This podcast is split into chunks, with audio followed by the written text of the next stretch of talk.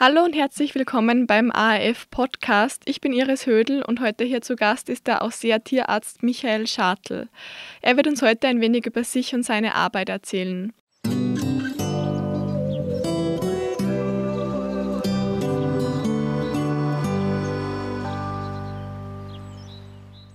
Hallo erstmal, schön, dass du da bist. Wie geht's da? Hallo Iris, mir geht's gut, danke. Und ich bin froh, dass ich einmal mir das von, aus der Nähe anschauen kann, wie so ein Podcast abläuft. Sehr schön.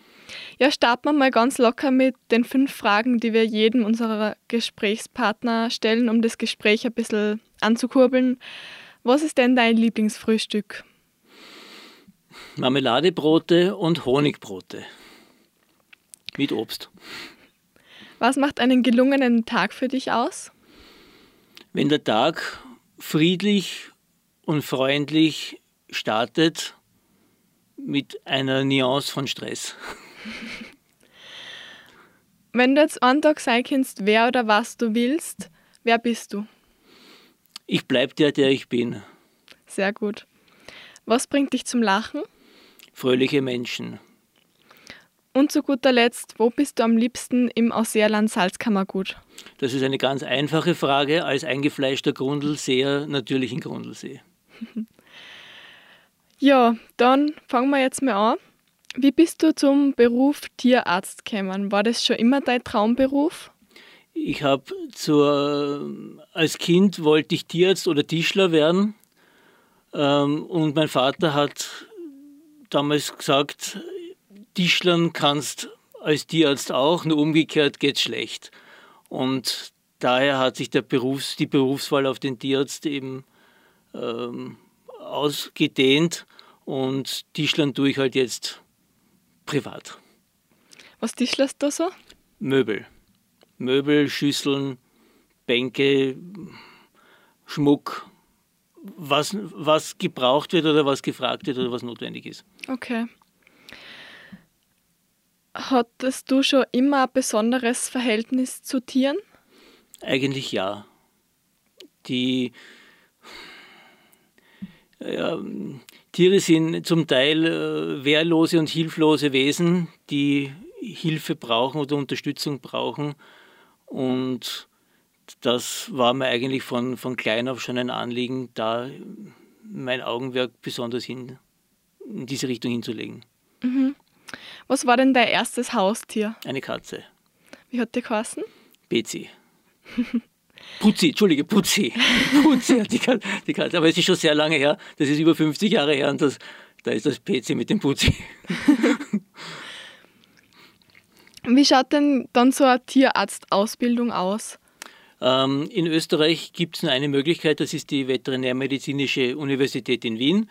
Wir haben sie damals noch im dritten Bezirk in der linken Bahngasse gehabt. Das war die Ursprungslokalität, die die Maria Theresia gegründet hat. Und wie wir dann schon fertig waren, ist die Uni dann äh, übersiedelt worden in ein sehr großes, neues, großzügig, großzügigstes Areal, wo halt den Studenten jetzt versucht wird, was beizubringen, nehme ich an. Wie ist denn da das Aufnahmeverfahren? Wenn das die einzige Uni ist, ist es da schwer reinzukommen? Zu unseren Zeiten nicht. Da waren, wir waren 240 Studenten, Studienwillige, die begonnen haben. Das war Platz ohne Ende. Äh, jetzt weiß ich, dass da Aufnahmetests sind wie bei den meisten Universitäten, weil einfach der Andrang so riesengroß ist. Und da wird halt vorgesiebt, ob das jetzt sinnvoll ist oder nicht sinnvoll ist, das liegt nicht in meinem Ermessen, aber ich denke mal, es werden sehr viele gute Tierärzte, die gute Tierärzte geworden wären, vielleicht nicht drankommen, weil es einfach in Statistik oder in Physik oder sonst irgendwo einfach nicht schnell genug sind oder, oder nicht wiff genug. Also ich, ich, ich zweifle diese Tests zum Teil an, aber es geht anscheinend nicht anders, weil die Menge der Studierenden einfach zu groß ist. Mhm. Wie lange dauert dann das Studium? Zwölf Semester ist derzeitiger Stand. Es war früher ein bisschen länger. Es ist jetzt ein bisschen verschulter worden. Das heißt, du hast, du musst dich nicht mehr um Prüfungstermine kümmern, so wie wir das gemacht haben.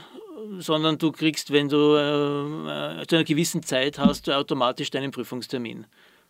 Das ist also zum Teil auch mit Multiple-Choice-Tests. Es sind weniger mündliche Prüfungen.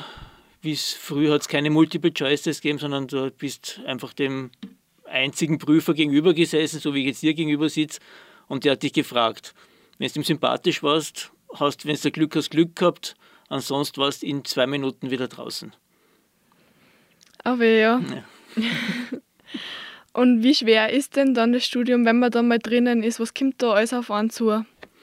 Es kommt unheimlich viel auf einen zu und das ganz große Problem der meisten Studierenden, das kann ich jetzt nur von meiner Seite sagen, ist, du fangst ja nicht mit dem an, was du eigentlich sein willst, Tierarzt. Du fangst an mit Physik, Chemie, mit Biochemie, mit Histologie.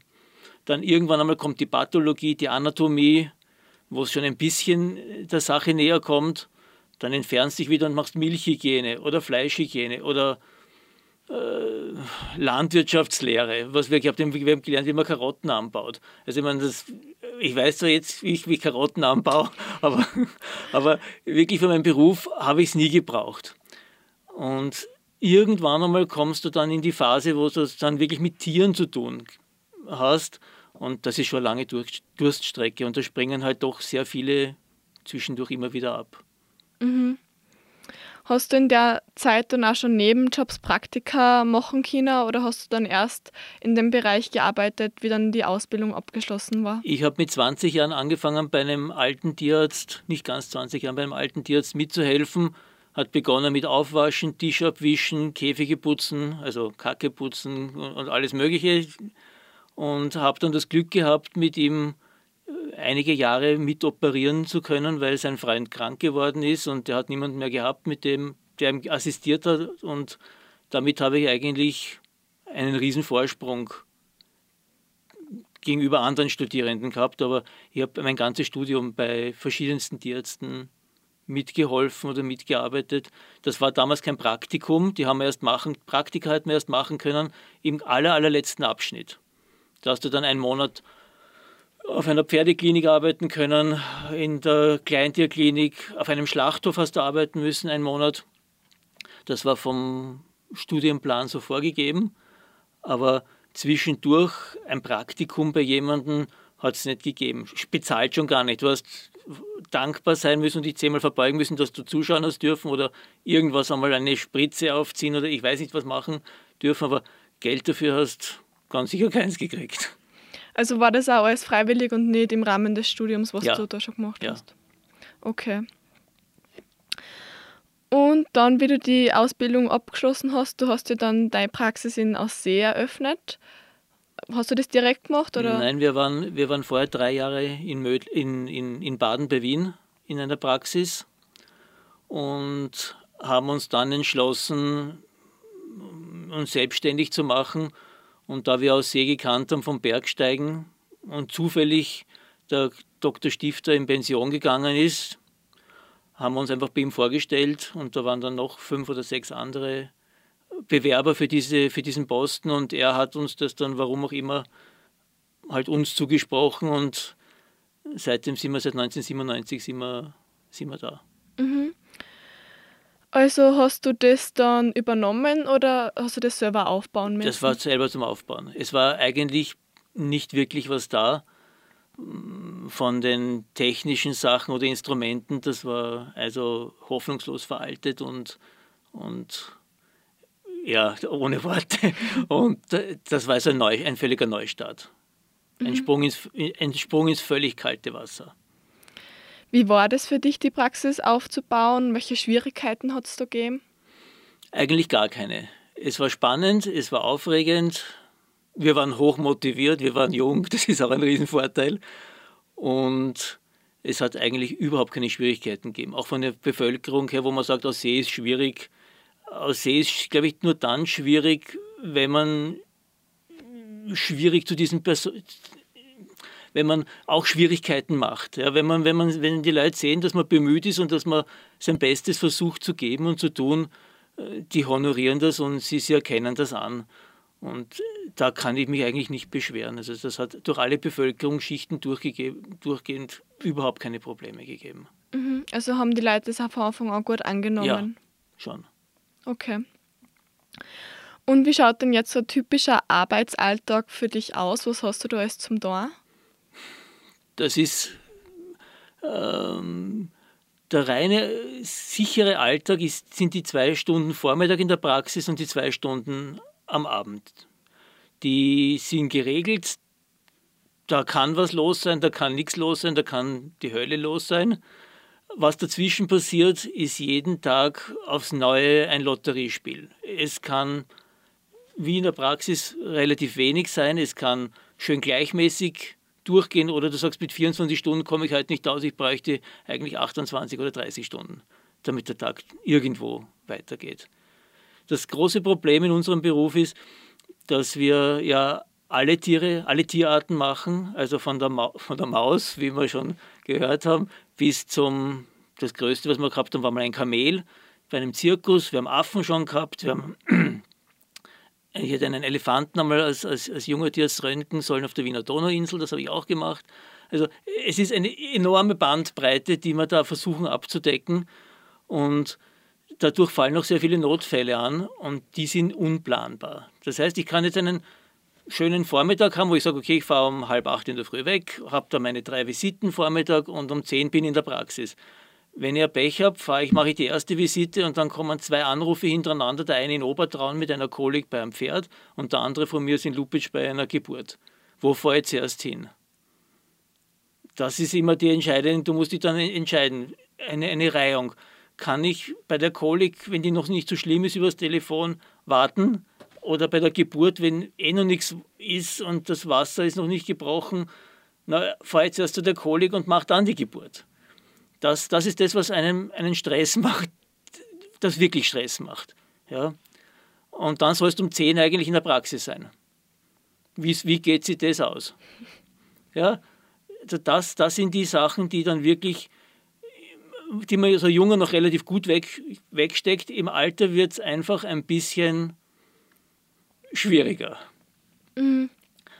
Aber ich meine, das gehört zu dem Beruf dazu. Das große Problem ist, dass immer weniger den, den Beruf so betreiben, wie wir das machen. Es gibt immer mehr Spezialisierungen, wie in allen Berufen. Es gibt jetzt mittlerweile Spezialisten für Pferde, Spezialisten für Nutztiere, Spezialisten nur noch für Kleintiere oder für Exoten oder äh, für reine, reine Chirurgen, allein rein Internisten, hat alles seine Vorteile, ähm, ist vielleicht auch in Zukunft leichter für, für die Person selber, nur es wird schwieriger, wenn es mit einem Goldhamster 500 oder 50 Kilometer fahren musst, bis zu jemandem kommst, der auch Goldhamster behandelt. Also und, und äh, das ist einfach das, wo ich glaube, dass es ein Problem wird, wenn meine Generation irgendwann mal in Pension geht. Weil wir machen, wie gesagt, noch, noch alles und wir sterben langsam aus. Mhm. Was war denn jetzt dein letzter größerer Einsatz? Ähm, wir haben eine, vor ein paar Tagen eine Zwillingsgeburt gehabt äh, wo der betroffene Landwirt angerufen hat und gesagt, er, er spürt vier Füße und ein, Schwein, ein Schwanzerl. Und wenn er sich da nicht auskennt, ist er Wahnsinn, wenn du bei irgendwelchen Füßen anziehst. Die muss man erst einmal schlichten und ordnen da drinnen und die halt dann der Reihe rausziehen und die Kinder und die Mutter sind wohlauf. Sehr gut. Ähm, also, wie schaut es denn da bei dir mit den Arbeitszeiten aus? Da muss man eben sehr flexibel sein, oder? Wir sind, du musst flexibel sein. In unserem speziellen Fall machen wir das so, wir sind 14 Tage rund um die Uhr erreichbar, also von 0 bis 24 Uhr. Und alle 14 Tage sperre ich von Samstagmittag bis Sonntagabend zu, weil ich eine Nacht schlafen möchte. Das sind meine Arbeitszeiten. Okay. In diesen, in, in diesen 14 Tagen kann mich jeder zu jeder Zeit anrufen und ich werde auch wegfahren mhm. oder aufstehen. Mhm. Und das mache ich jetzt schon 26 Jahre. Was sind denn die häufigsten Probleme, mit denen Tierbesitzer und Besitzerinnen zu dir kommen?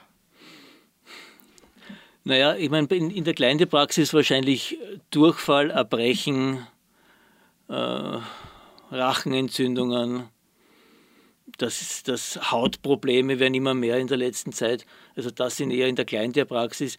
Die Großtierpraxis hat sich eigentlich im Großen und Ganzen nicht verändert. Das ist ein, ein ewiges Auf und Ab, ein saisonales Auf und Ab. Im Sommer gibt es eher diese ganzen Klauenprobleme oder Entzündungen, wenn sie auf der Alm sind oder sich irgendwo verletzen. Im Winter hast du mehr Geburten, mehr Besamungen, äh, mehr Routinearbeiten. Wie gesagt, das ist, kann man nicht wirklich sagen, was, was, was mehr kommt. Okay. Ähm, was sind denn dann so Behandlungen, die was nicht zur Routine kehren, aber trotzdem hin und wieder vorkommen, aber eher selten? Hm. Naja, das, äh, das sind zum Beispiel ähm, entlaufene Tiere, die man versucht einzufangen, die sich manche nicht angreifen lassen, an, an, angreifen trauen, äh, weil sie pfauchen, weil sie auf einem Baum oben sitzen, äh, weil sie irgendwo verletzt in einem Wassergraben liegen, wo die Leute nicht hin können oder sich hintrauen. Im Sommer haben wir halt sehr viele Bergtouren, wo verletzte Tiere irgendwo auf den Hochalmern sind wo wir in der Früh zu Fuß raufgehen, sehr zeitig in der Früh raufgehen, damit man zu einer normalen Arbeitszeit wieder unten ist. Wo du aber dann 20 Kilometer gegangen bist oder 30 Kilometer gegangen bist, das muss man da gehen wir um drei in der Früh manchmal weg. Das ist also auch anstrengend. Hin und wieder fliegen wir auch, das ist ganz toll. Also wie gesagt, Gratisflüge und ins Gebirge sind wirklich schön, das mache ich gern. Und dann müssen halt die Tiere da oben gefangen werden. Das fangen wir zum Teil mit dem Lasso die werden dann halt wie, wie, wie im Wilden Westen umgeworfen, gefesselt und dann halt dementsprechend behandelt. Das sind halt vielleicht aufregende Highlights im Sommer. Mhm. Wie lernt man sowas, ein Tier mit einem Lasso einfangen? Das lernt man, indem man seine Frau durch den Garten hetzt und versucht, sie einzufangen. Aber das lernst nicht. Das, das kannst nur selber üben und, und probieren. Auf einer Universität kommt, bringt dich kein Mensch auf die Idee. Okay. Ähm, und wie ist es dann, wenn du eben so große Tiere wie Pferde oder Kühe behandelst? Kann das auch gefährlich werden, da die ja doch schwerer und stärker sind als wir Menschen? Ja, das kann, das kann natürlich immer sein. Diese Tiere haben halt ein Gewicht von 600 bis 1000 Kilo und wenn die nicht wollen, dann wollen die nicht. Wobei bei Pferden ist es ein bisschen leichter, weil die sind gewohnt, dass man mit ihnen hantiert, die sind gewohnt, dass man ihnen die Beine aufhebt die meisten zumindest. Das geht ganz gut. Bei den Kühen ist das nicht so. Die müssen halt wirklich festgebunden werden, schlimmstenfalls auch sediert werden, weil wir doch die Aufsichtspflicht haben oder die, die Sorgfaltspflicht auch für den Tierbesitzer, weil wir sind verantwortlich. Wenn, wenn den Bauern was passiert, weil ich fahrlässig gesagt habe, halt es und, ich, und es wäre nicht ihm zuzumuten, weil der, jetzt schon, der ist jetzt 75 und, und soll eine Kuh mit 900 Kilo halten und ich sage, halt es und die wird, der, die wird, der wird verletzt dadurch, bin ich haftbar dafür. Also so gesehen muss man immer versuchen, im Auge zu behalten, was ist machbar, mit wem ist es machbar und das ist also schon eine Herausforderung, gerade bei so schweren Tieren, weil da einfach wirklich viel passiert, viel passieren kann und schon passiert ist. Mhm. Und jetzt unabhängig auch von der Größe des Tiers, hat, hattest du schon äh, Fälle, wo es gefährlich geworden ist, auch für dich persönlich? Ja, gibt es einen Abend, äh, ich kann, wir können einen, einen abendfüllenden Themenabend drüber machen. es, ist, es, es, es, gibt fast nichts, was bei mir nicht angebissen worden ist. Ich habe zig gebrochene Rippen, ein paar gebrochene Knochen, gerissene Sehnen, über 200 Bissverletzungen. Also ja, es kann gefährlich werden. Wie passiert es, dass man dann eine Szene reißt? In welcher Situation? Trittverletzungen. Wenn jemand, jemand austritt, der stärker, größer und schwerer ist, kann das passieren, dass irgendwo einmal was reißt. Okay. Eine Aufgabe von dir ist ja, dass du bei Großtieren eben bei der Geburt von Jungtieren hilfst, wie anstrengend ist denn so ein Prozess? Das kann sehr leicht gehen. Das kann eine 0815-Geburt sein, wo es sagt, hier muss man den Kopf ein bisschen grad legen und naja, dann zieht man halt das Kalb mit Unterstützung der Mama mit den Wehen raus. Das kann aber auch, können aber auch Geburten sein, wo du drei, vier oder fünf Stunden dabei bist.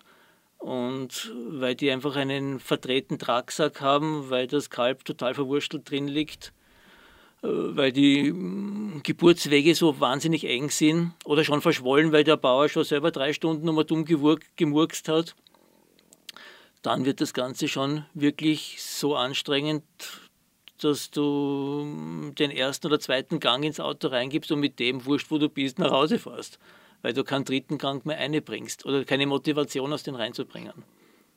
Dann hast blaue Hände von den Fingerspitzen bis zum Oberarm durch den Druck, was da drin herrscht, hast dann also, wie wenn du einen blauen Fleck hast, hast halt die ganzen Hände blau am nächsten Tag. Hm. Und dann ist dann Suppe essen schon mühsam. Glaube ich, ja.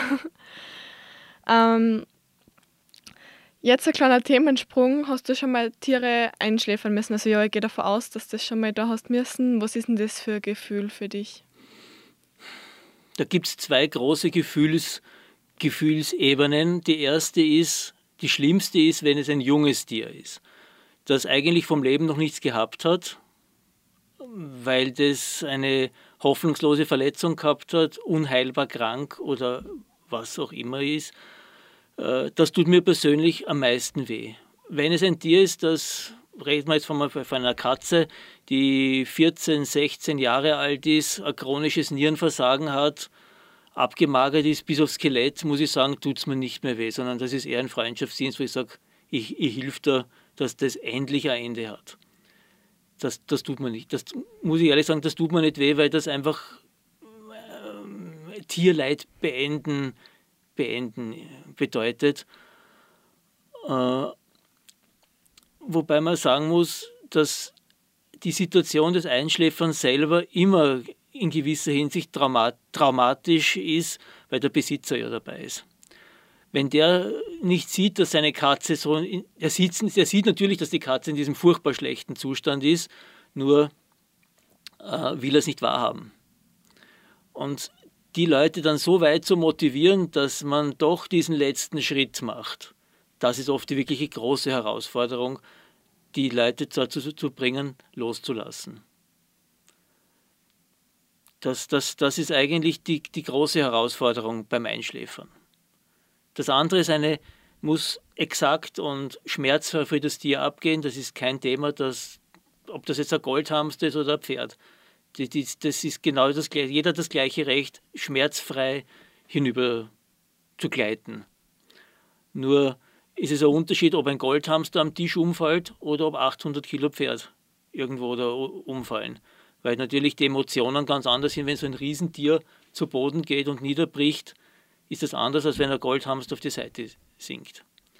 Und da die Leute aufzufangen oder die Emotionen dieser Menschen auch abzufangen, das, denke ich mal, ist die ganz große Herausforderung in, den, in diesen Situationen, auch in unserem Beruf, dass man das so für, für Mensch und Tier so schonend es geht, eigentlich über die Bühne bringt. Mhm. Und was ist es für ein Gefühl für dich, wenn du Tier operieren musst? Also ich schätze mal, es ist nichts Neues, nichts Besonderes mehr für dich.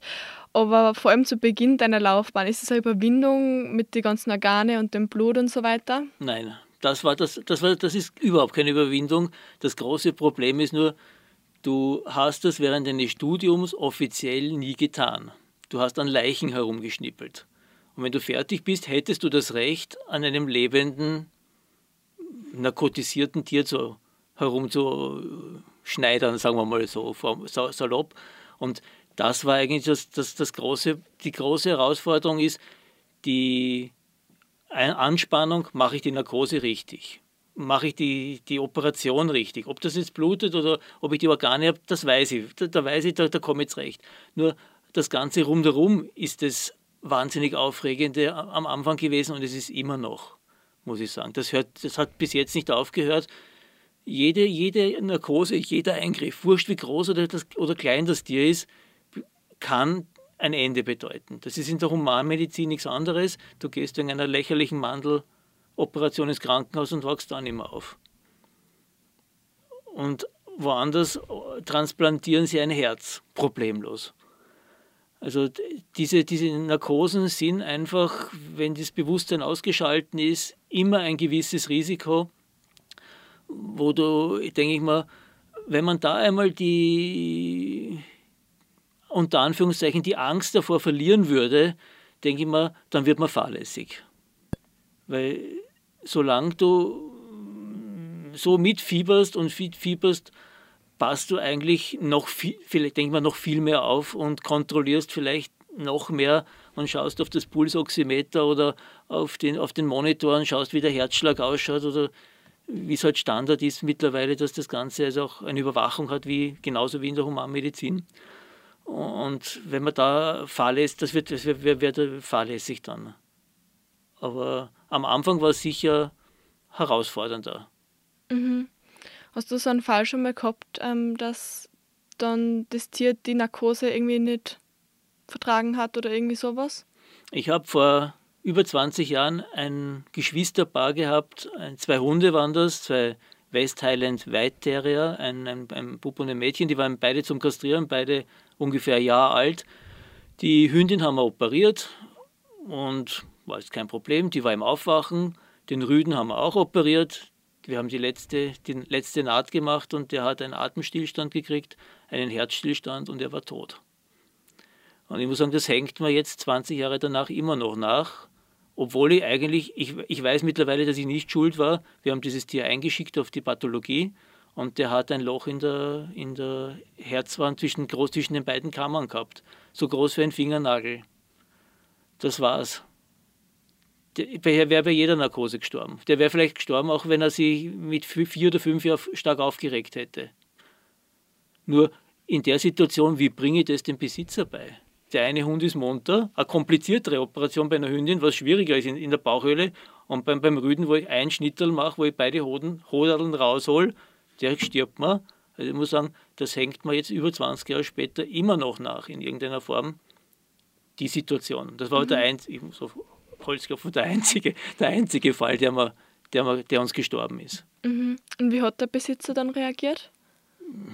Ja, fassungslos, Vorwürfe, alles, was man sich vorstellen kann. Der hat einen jungen Hund hergebracht und nimmt einen Toten und einen Lebenden mit. Ich meine, das, die einzige Beruhigung war einfach, dass wir den Rüden gekriegt haben und den eingeschickt haben und der Besitzer hat das dann in irgendeiner Form schon eingesehen, aber er war trotzdem tot. Ja?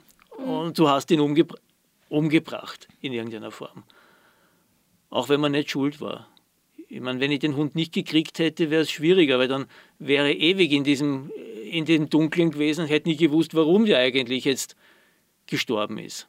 Mhm, schwierige Situation. Ja, das sind, das sind die ganz furchtbaren Situationen, die man ganz, ganz, ganz, ganz selten in seinem Leben braucht. Und wenn das die einzige war in meinem Leben, dann hat mir die eigentlich auch gereicht. Mhm. Ja, ist es dann auch schon mal vorgekommen, dass Menschen Tiere bei dir abgeben haben oder abgeben wollten? Die sie nicht mehr wollten? Oder meinst du jetzt? Ja. Ja, nicht immer wieder. Die äh, entweder äh, krankheitsbedingt oder weil sie übersiedeln oder weil sie zu viel Dreck machen, loswerden wollen. Das, das Problem haben wir natürlich immer wieder. Wir versuchen, wir versuchen seit Jahrzehnten, diese Tiere dann irgendwo regional unterzubringen, was auch sehr oft und meistens gelingt. Und in ganz seltenen Aus, Ausnahmefällen kommen die ins, ins Tierheim dann, unser nächstes halt nach Trieben. Aber ich kann mir jetzt nicht erinnern, das muss schon sehr, sehr lange her sein, dass wir einen einmal nicht irgendwo doch untergebracht haben. Mhm. Nimmst du offiziell die Tiere an oder machst du das dann einfach, damit die nicht auf der Straße landen? Na, wir nehmen sie dann offiziell und die Leute müssen äh, einverstanden sein, schriftlich, dass sie sie wirklich hergeben. Nicht, dass der dann drei Monate später draufkommt, naja, es ist so, schaut, ich möchte die, Putzi oder den Bezi schon ganz gern wieder haben. Das geht dann nicht. Also hergegeben ist dann wirklich hergegeben. Mhm. Weil wie kommt dann der Nächste dazu, der die Katze dann auch gern hat, dass er die wieder zurückgeben muss? Das geht nicht. Mhm. Okay. Und du nimmst dir selber auch Tiere auf oder hast du schon ein paar Tiere aufgenommen, oder? Wir haben, wir haben zu Hause genug Tiere und momentan ist Aufnahmestopp im Großen und Ganzen. Welche Tiere hast du schon aufgenommen? Ähm, also wir, wir haben Meerschweinchen aufgenommen, wir haben Hamster aufgenommen, wir haben mittlerweile vier Siebenschläfer, die haben wir seit zwei Jahren im Wohnzimmer in einer großen Voliere, die sich nicht mehr auswildern lassen wollten. Die haben wir mit dem Flascherl aufgezogen, die waren nackt und blind, wie wir es gekriegt haben. Ähm, wir haben unsere Katzen sind auch immer meistens so Katzen, die man nicht wollte oder, oder, oder halt zum Teil auch Bauernhofkatzen. Wir haben einen Hund aus einer Tötungsstation. Ja, aus. Nimmst du nur solche Tiere auf oder hast du auch schon mal überlegt, bei einem Züchter anzu? Nein, habe ich noch nie. Und ich glaube auch, das werde ich nicht. Mhm. Okay. Ähm, und du kooperierst ja sozusagen auch ein bisschen mit dem Tierheim eben in Trieben, was du schon kurz angesprochen hast, und helft da ein bisschen zusammen. Was macht ihr da genau?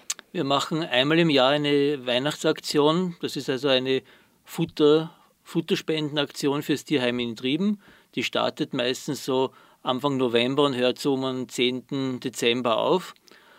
Und das machen wir jetzt seit ein paar Jahren und ich muss sagen, das funktioniert eigentlich erstaunlich gut. Es wird von der Bevölkerung mit einem riesigen Engagement angenommen. Wir haben allein heuer um die 980 Kilo Futter runtergebracht. Wir sind also mit vier vollen Autos runtergefahren und haben äh, Futterspenden im Höhe von 2700 Euro zusätzlich noch eingenommen. Und ich denke mal, das ist also in Zeiten von Corona jetzt überhaupt also eine enorme, enorme Leistung gewesen, der regionalen Bevölkerung, die das Tierheim unterstützen. Und damit auch das Überleben des Tierheims in irgendeiner Form ähm, weit, dem, dem, Überleben weiterhelfen, weil die Förderungen oder was die vom Land kriegen, glaube ich, das ist minimalistisch. Und wir machen das auch so, dass wir keine Geldspenden direkt hergeben, weil man weiß nie, was mit Geld passiert, sondern die werden umgewandelt in Futter, in Futter, Futtermittelgutscheine. Das heißt, das Tierheim kann nur diesen Futtermittelgutschein äh, als Futter äh, nehmen und mhm. Geld ist eine unsichere Sache. Mhm. Nicht, dass ich jemandem was unterschieben will, aber es ist egal, mit welcher Organisation du spendest 10 Euro und vielleicht kommen zwei, wenn es Glück hast, kommen an und der Rest geht irgendwo an Bürokratie oder sonst wo drauf. Mhm. Ja, jetzt nochmal ein bisschen ein Themensprung, weil wir vorher schon drüber geredet haben. Und zwar bezüglich Digitalisierung. Wie hat sich da deine Arbeit verändert? Die größte Veränderung hat sicherlich die Röntgenologie betroffen. Wir haben fast 20 Jahre lang im, im Tank entwickelt. Das heißt, wie man es früher gekannt hat in einer Dunkelkammer, es ist das äh, belichtete Röntgenbild in einen in eine Entwicklerlösung gekommen, dann ist es fixiert worden, getrocknet worden und dann hast du es anschauen können. Ähm, da sind wir vor fast sechs Jahren, ja sechs Jahre, knappe sechs Jahre ist es her, äh, sind wir da haben wir den digitalen Sprung gewagt und ich muss sagen, das war natürlich schon eine gewaltige Erleichterung. Das Röntgenbild hast du sofort. Wenn es nicht gut ist, löscht das Ganze wieder. Du kannst das vergrößern, verkleinern, du kannst was ausmessen drauf. Also das will ich nicht mehr hergeben, muss ich sagen. Das ist also das, das, das Highlight.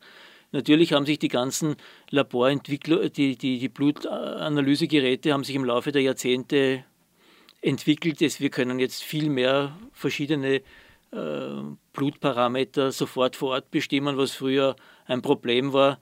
Äh, du hast es oft wegschicken müssen, dann hat das tagelang gedauert, bis das mit der Post dort war, bis du den Befund wieder zurückgekriegt hast. Jetzt haben wir in einer Viertelstunde haben wir 90 Prozent oder 95 Prozent der möglichen Laborwerte können wir vor Ort machen. Das sind also, wie gesagt, die Ultraschalluntersuchungen, die im Großtier- und im Kleintiersektor gemacht werden. Das, das hat die Praxis schon in gewisser Hinsicht bereichert. Ansonsten ist es nach wie vor ein handwerklicher Beruf. Mhm. Und ja, jetzt zum Abschluss noch, was liebst du am meisten an deinem Job? dass ich, dass ich nie genau weiß, was passiert. So anstrengend das ist, das ist, ähm, man weiß nie, was auf einen zukommt. Man muss ständig flexibel sein und flexibel bleiben und improvisieren. Mhm. Ja, danke Michael für das Gespräch. Dann wünsche ich dir alles Gute noch für die Zukunft. Danke Iris, dir auch. Danke. Für die. Tschüss.